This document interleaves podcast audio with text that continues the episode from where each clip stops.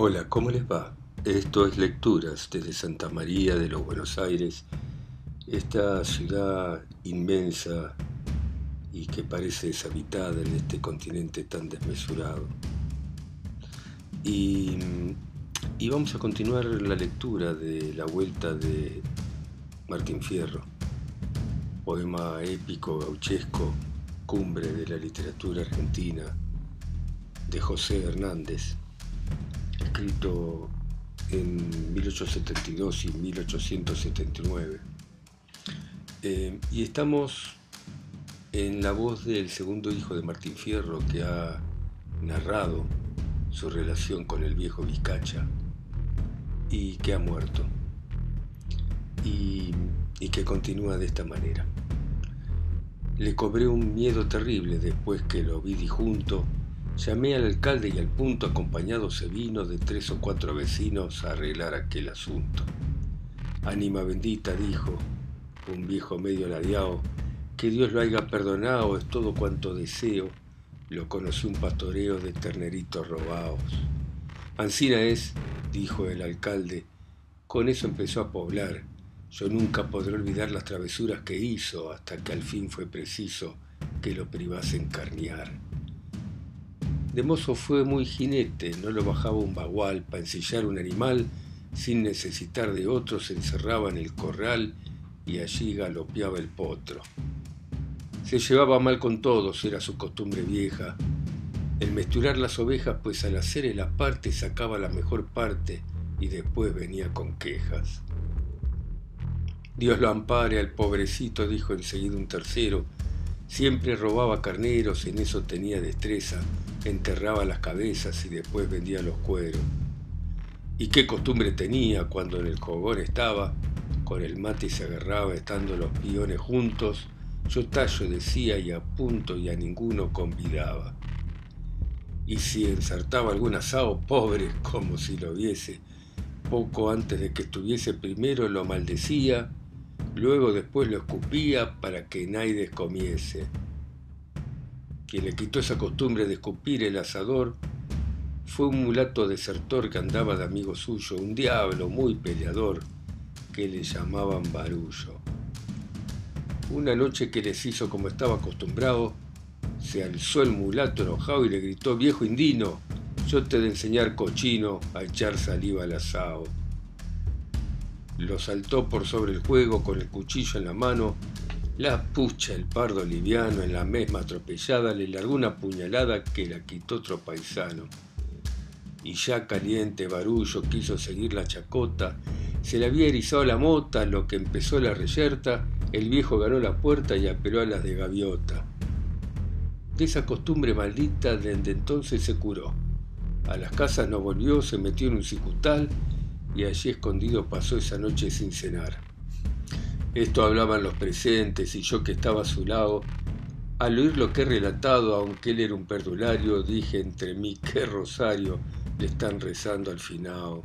Luego comenzó el alcalde a registrar cuanto había, sacando mil chucherías y huascas y trapos viejos, temeridad de trebejo que para nada servían. Salieron lazos, cabrestos, coyundas y maniadores, una punta de arriadores, hinchones, maneas, torsales, una porción de bozales y un montón de tiradores. Había riendas de domar, frenos y estribos quebrados, bolas, espuelas, recaos, unas pavas, unas ollas y un gran manojo de argolla de cinchas que había cortado. Salieron varios encerros, alesnas, lonjas, cuchillos, unos cuantos cojinillos, un alto de jergas viejas, muchas botas desparejas y una infinidad de anillos. Había tarros de sardinas, unos cueros de venado, unos ponchos agujereados y en tan tremendo entrevero apareció hasta un tintero que se perdió en el juzgado.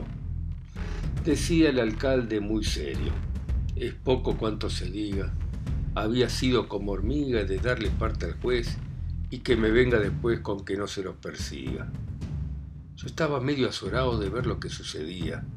Entre ellos mismos decían que unas prendas eran suyas, pero a mí me parecía que esas eran aleluyas y cuando ya no tuvieron rincón donde registrar, cansados de tanto huronear y de trabajar de balde, vámonos, dijo el alcalde, luego lo haré sepultar. y aunque mi padre no era el dueño de ese hormiguero, el allí muy cariñero me dijo con muy buen modo, o serás el heredero y te harás cargo de todo. Se ha de arreglar este asunto como es preciso que sea, voy a nombrar a Loacea, uno de los circunstantes, las cosas no son como antes, tan enredadas y feas. Bendito Dios, pensé yo, ando como un pordiosero, y me nombran heredero de todistas estas huascas Quisiera saber primero lo que se han hecho mis vacas. Se largaron, como he dicho, a disponer el entierro. Cuando me acuerdo, me aterro, me puse a llorar a gritos al verme allí tan solito con el finao y los perros. Me saqué el escapulario, se lo colgué al pecador, y como hay en el Señor misericordia infinita, rogué por el alma bendita del que antes fue mi tutor. No se calmaba mi duelo de verme tan solitario. Ay, le chapurré un rosario, como si fuera mi padre, besando el escapulario que me había puesto mi madre. Madre mía, gritaba yo, ¿dónde andarás padeciendo? El llanto que estoy virtiendo lo redamarás por mí, si vieras a tu hija aquí todo lo que está sufriendo. Y mientras ansí clamaba sin poderme consolar, los perros, para aumentar más mi miedo y mi tormento, en aquel momento se pusieron a llorar. Libre Dios a los presentes de que sufran otro tanto con el muerto y esos llantos, les juro que falta poco para que me vuelva loco en medio de tanto espanto. Decían entonces las viejas, que eran sabedoras, que los perros cuando lloran es porque ven al demonio. Yo creí en el testimonio como cree siempre el que ignora. Ahí dejé que los ratones comieran el guasquerío, y como anda su albedrío todo el que huérfano queda, alzando lo que era mío, abandoné aquella cueva. Supe después que esa tarde vino un peón y lo enterró, ninguno lo acompañó, ni lo velaron siquiera, y al otro día amaneció como una mano de juera. Y me ha contado además el gaucho que hizo el entierro, al recordarlo me aterro, me da pavor este asunto, que la mano del difunto se le había comido un perro. Tal vez yo tuve la culpa, porque de asustado me fui. Supe después que volví, a lo puedo, que los vecinos de miedo no pasaban por allí. Hizo del rancho guarida la sabandija más sucia.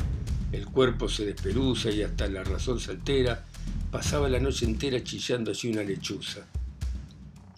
Por mucho tiempo no pude saber lo que me pasaba. Los trapitos con que andaba eran puras hojaroscas. Todas las noches soñaba con viejos perros y huascas. Anduve a mi voluntad como moro sin señor ese fue el tiempo mejor que yo he pasado tal vez, de miedo de otro tutor ni aporté por lo del juez. Yo cuidaré, me había dicho, de lo de tu propiedad. Todo se conservará, el vacún y los rebaños, hasta que cumplas 30 años en que seas mayor de edad. Y aguardando que llegase el tiempo que la ley fija, pobre como lagartija y sin respetar a naides, anduve cruzando el aire como bola sin manija. Me hice hombre de esa manera, bajo el más duro rigor, sufriendo tanto dolor muchas cosas aprendí, y por fin víctima fui del más desdichado amor. De tantas alternativas esta es la parte peluda, infeliz y sin ayuda fui extremado a mi delirio y causaba mi martirio los desdenes de una viuda. Yo era el hombre ingratitude sin tener un fundamento, acusa sin miramiento al que el mal le ocasiona y tal vez en su persona no hay ningún merecimiento. Cuando yo más padecía la crueldad de mi destino, rogando al poder divino que del dolor me separe, me hablaron de un adivino que curaba esos pesares. Tuve recelos y miedo, pero al fin me disolví. Hice coraje y me fui donde el adivino estaba, y por ver si me curaba cuanto llevaba le di. Me puse al contar mis penas más colorado que un tomate y se me añudó el gaznate cuando dijo el hermanito, hermano, le han hecho daño y se lo han hecho en un mate. Por verse libre de usted lo habrán querido embrujar. Después me empezó a pasar una pluma de avestruz y me dijo, de la cruz recibí el don de curar. Debes maldecir, me dijo, a todos tus conocidos. Ancina, el que te ha ofendido, pronto estará descubierto y deben ser maldecidos tanto vivos como muertos. Y me recetó que en un trapo de la viuda frente a una planta de ruda hiciera mis oraciones, diciendo, no tengas duda, eso cura las pasiones. A la viuda, en cuanto pude, un trapo le manoteé, Busqué la ruda y al pie puesto en cruz hice mi rezo, pero mis amigos ni por eso de mis males me curé. Me recetó otra ocasión que comiera brojo chico. El remedio no me explico, más por desechar el mal, al ñudo en una brojal fui a ensangrentarme el hocico. Y con tanta medicina me parecía que sanaba. Por momentos aliviaba un poco mi padecer, mas si a la viuda encontraba volvía la pasión a arder. Otra vez que consulté su saber extraordinario, recibió bien su salario y me recetó aquel pillo que me colgase tres grillos ensartados como rosario. Por fin la última ocasión que por mi mal lo fui a ver, me dijo, no, mi saber no ha perdido su virtud, yo te daré la salud, no triunfará esa mujer. Y tenés fe en el remedio, pues la esencia no es chacota, de esto no entendés ni jota, sin que ninguno sospeche, contalo en negro tres motas y hacela servir en leche. Yo andaba ya desconfiando de la curación maldita y dije, este no me quita la pasión que me domina, que viva pues la gallina, aunque sea con la pepita. Así me dejaba andar hasta que en una ocasión el cura me echó un sermón para curarme sin duda, diciendo que aquella viuda era hija de confisión, y me dijo estas palabras que nunca las he olvidado. Has de saber que el finado ordenó en su testamento que nadie de casamiento le hablara en lo sucesivo y ella prestó el juramento mientras él estaba vivo. Y es preciso que lo cumpla porque así lo manda Dios.